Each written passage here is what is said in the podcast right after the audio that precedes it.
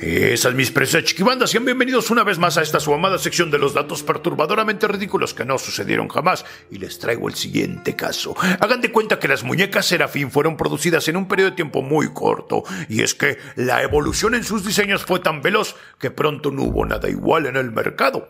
Theodor Zilor, proveniente de Rumania, fue quien las creó. Comenzó con su diseño desde 1994. Desde entonces le estuvo machetando, machetando. Pero fue hasta el 2012 que se mudó a Los Ángeles, California, que pudo convencer a las empresas Marcel y Somi para que trabajaran en conjunto y liberaran el primer prototipo. Dos meses después, al presentar la propuesta, los inversionistas quedaron tan maravillados que movieron influencias para que se liberaran las patentes en friega. Su fabricación fue sobrepedido únicamente, ya que eran sumamente costosas, motivo por el que el 2016 solamente se habían fabricado poco más de 2.000 muñequitas. Ya saben que la gente cuando tiene lana, luego ya no sabe ni en qué gastarla. El chiste es que la muñeca Serafín se volvió el objeto más preciado de cualquier colección. Se les diseñó con los protocolos para funcionar como servidumbre y eran sumamente eficientes, salvo que el pago de la adquisición, pero pues jamás exigirían un sueldo y jamás se quejarían de los tratos injustos. Eran objetos que se encargaban de cualquier trabajo, el que fuera sí, el que fuera sí, el que fue fuera sí.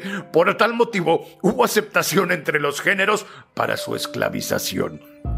Pero, ¿qué creen? Todo cambió cuando la Nación del Fuego atacó. ¿Qué? No nos pueden cobrar derechos por eso, ¿sí? ¿No? Si, pueden, nos pueden bajar el video. Ay, güey. El chiste, chiquibandas, es que un día un lujurioso y fisgón curioso decidió apretarles un botoncito que traía acá atrás en la nuca. Y zúmbale. Cabe mencionar que no era un defecto de fábrica, así fueron diseñadas, pero esa función no venía en el manual ni en la publicidad. Hay que ser claros, ¿verdad? Y si no, luego nos echan a Profeco. El chiste es que cuando les apretaban ese botoncito que creen, banda, no, hombre, se convertían en fieras sexuales. Este compita le pasó el tip a todos en redes sociales y a partir de ese momento la producción de las muñeca Serafín se triplicó. Sí, como no, todos andaban de calientes. Fuese el inicio de una era completamente diferente. Próspera para unos, envidiable para otros, pero terrorífica para los demás. Oye, esperen a la parte 2 para que sepan qué pedo, qué tranza con la raza humana y la separación de la sociedad, así como las consecuencias que trajo consigo la sobredemanda de las muñecas Serafín. Y continuando con esta de sección de los datos perturbadoramente ridículos que no se dieron jamás, les traigo el siguiente caso. El 10 de octubre del 2019, el Senado aprobó una reforma definitiva contra el maltrato animal. Y no lo hicieron sino por la presión social de grupos de activistas y animalistas que protestaban desde el sentimentalismo y no por la voz de la razón. Lo cierto es que todos desconocían la gravedad de las consecuencias.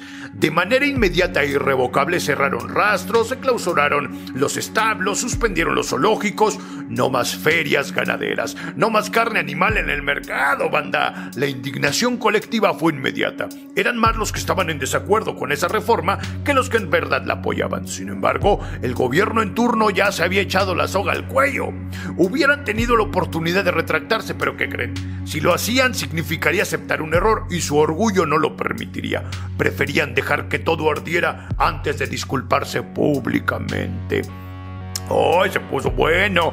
México se vio en medio de una, acá, una desestabilización económica mucho peor que la de la devaluación del 94, sin olvidar los tratados que incumplió con la exportación e importación de carne extranjera. Aquel que se descubriera vendiendo carne de manera ilícita sería castigado con la peor condena, y aquel que la comiera sufriría el linchamiento público y al menos 10 años en prisión.